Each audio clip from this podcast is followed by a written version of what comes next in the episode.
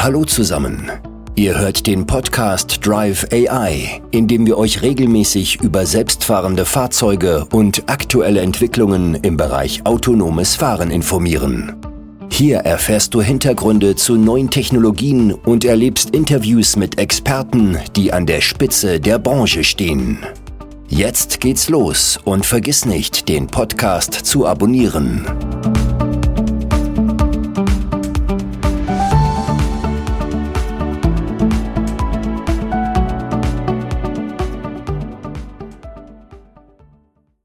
Willkommen bei einer neuen Folge des Drive AI Podcast. Ich bin Sebastian, freue mich, dass du heute eingeschaltet hast, wenn wir uns wieder mit dem Thema autonomes Fahren beschäftigen.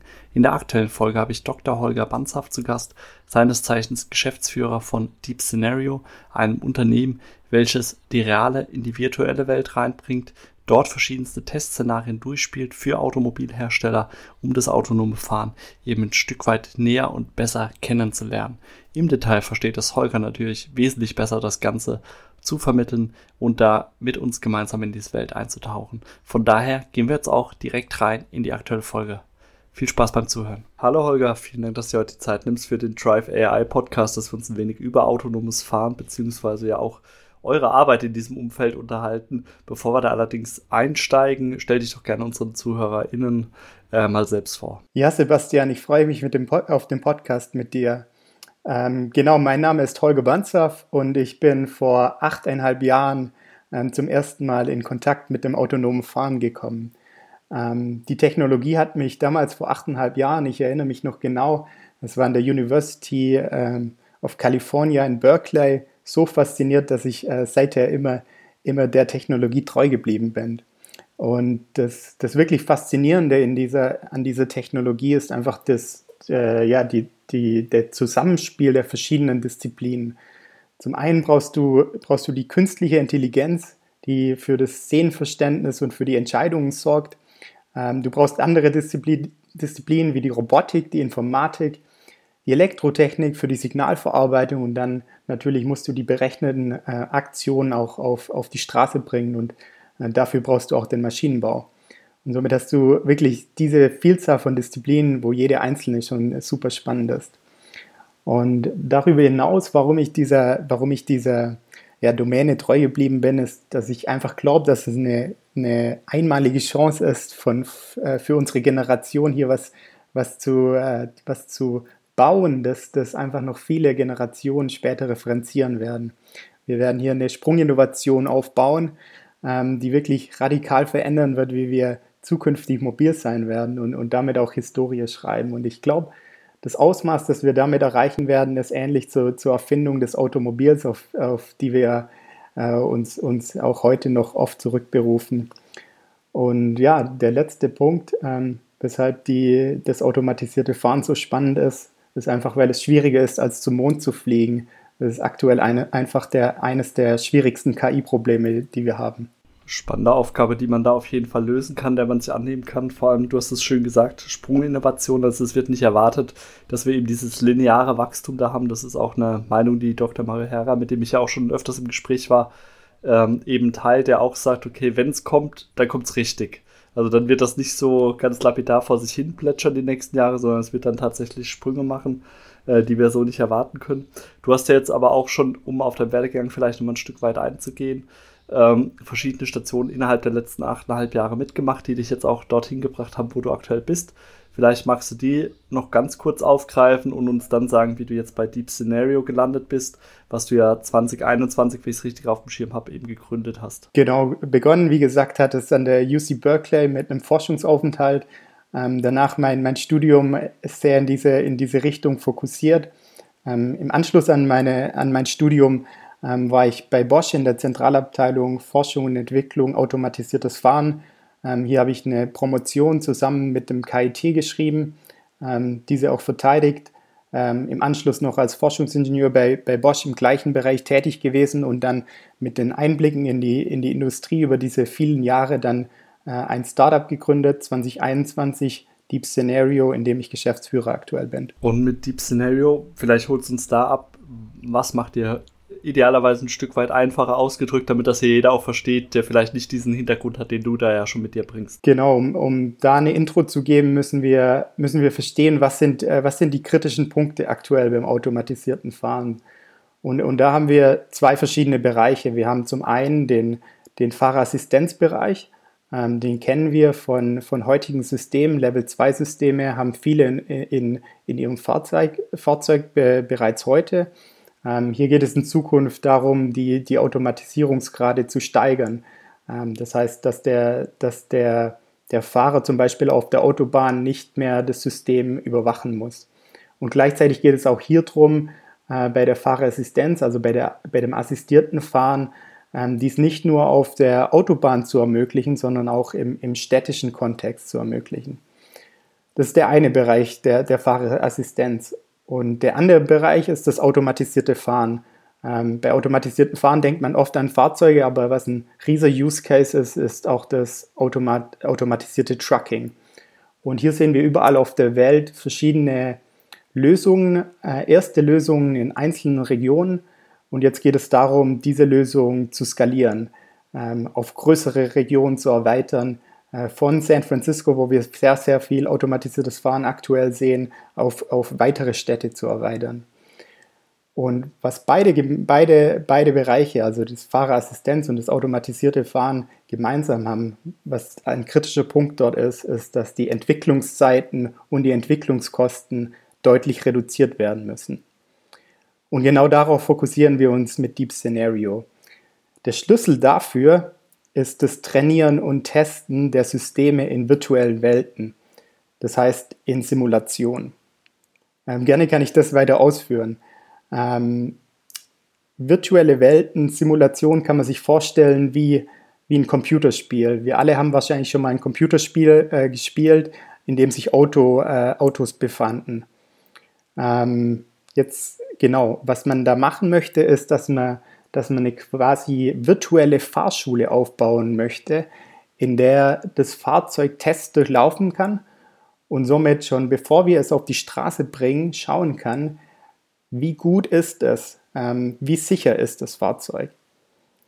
Und diese Aussage, diese Aussagen, die wir, äh, die wir da ableiten können, die sind eben nur aussagekräftig, wenn diese virtuelle Welt der realen Welt entspricht.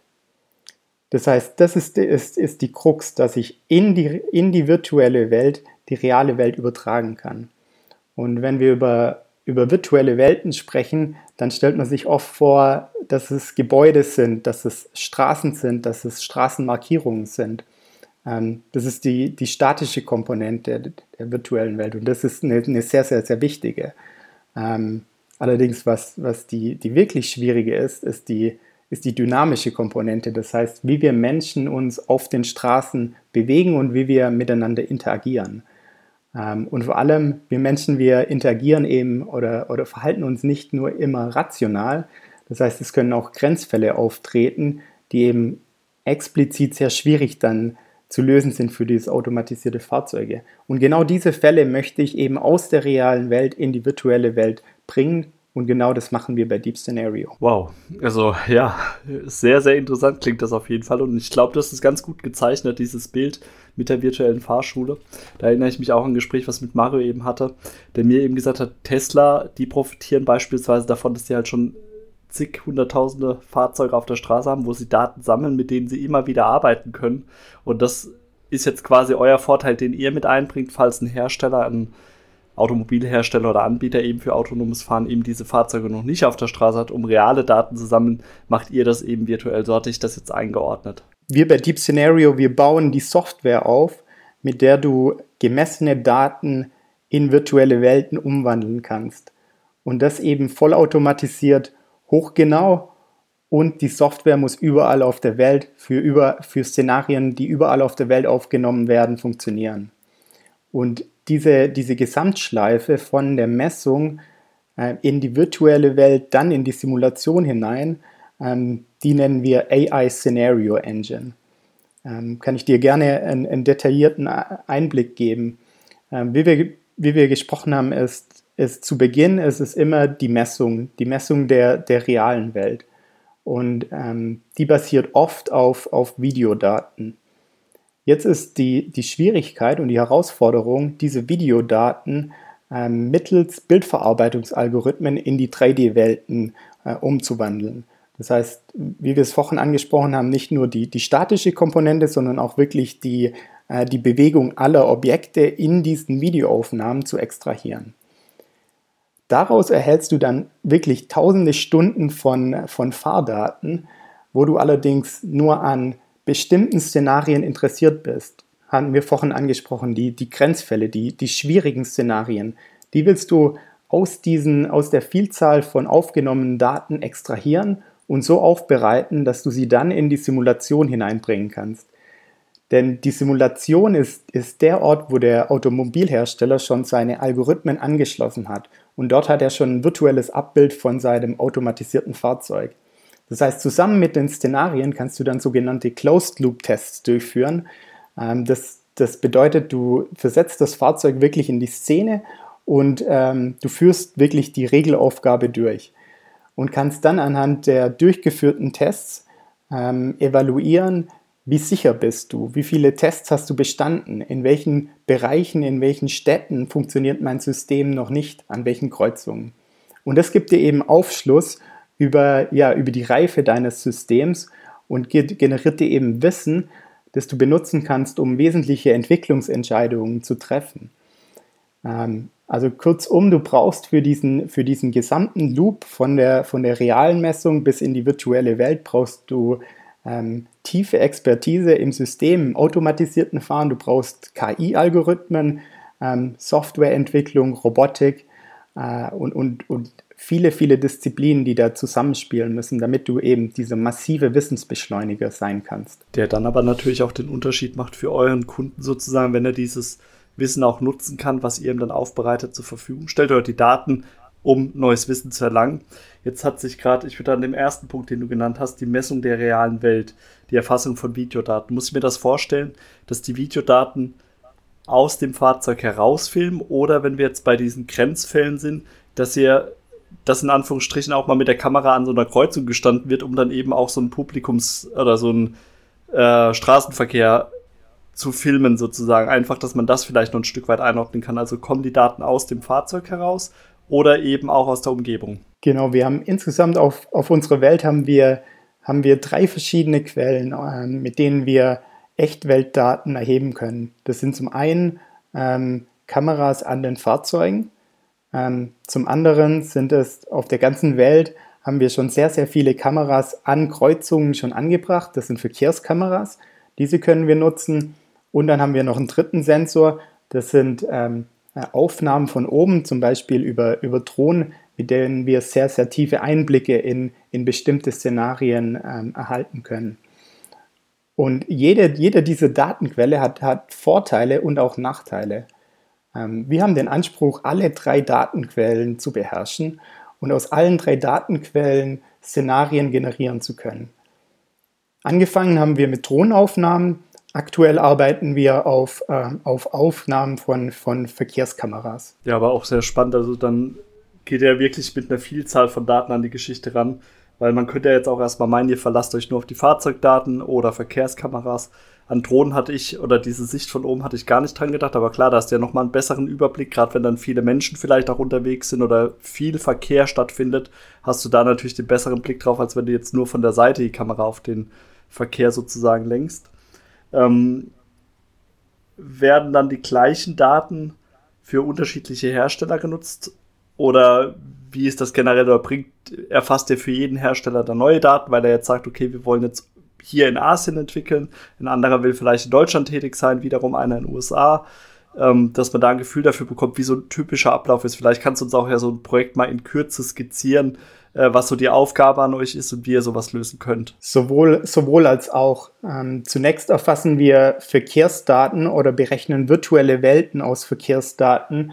Und in diesen, in diesen, in diesen Verkehrsdaten ist, ist keine vertrauliche Information. Das ist die Welt, wie sie draußen passiert und die ist jedermann zunächst zugänglich.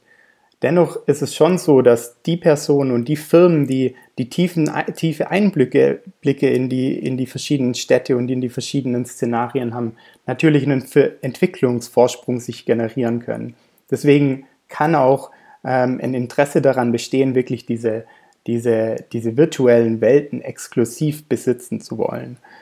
Ähm, um, um dir ein, ein beispielhaftes äh, Projekt äh, zu schildern, ähm, es, es, äh, wir, wir erhalten verschiedene Anfragen, zum Beispiel ähm, eine, eine, wesentliche Anfrage ist, ähm, untersuche, ähm, untersuche eine bestimmte Kreuzung in dem Bereich, äh, in, dem ich, äh, in dem ich das Autos autonome System betreiben möchte.